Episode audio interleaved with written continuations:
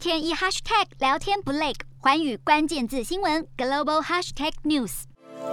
国防部副部长柏鸿辉强调，持续的关注当中，因为外媒报道，俄乌战争恐怕会让中国加速扩大核武战力。虽然动用核武的几率微乎其微，但是强大的破坏力的确是阻止美国介入台海冲突最佳武器。而美军近日还针对了台海局势进行兵棋推演，甚至设计出四种可能的情况，其中第一种就是共军大获全胜，中国透过网络攻击使台湾陷入混乱与恐惧。据美国军方反应慢，来不及救援；而第二就是美方反应快，台湾守军与美方合作，集中火力歼灭共军；第三就是台湾挺住共军的首波攻击，美军来源发动攻击，击沉多数共军船舰；第四就是台美合作，先发动网络攻击，使中国沿海军港陷入混乱，出海的舰艇遭到全数的歼灭。学者认为，无论台海冲突爆发的几率为何，必须严密注意共军的一举一动。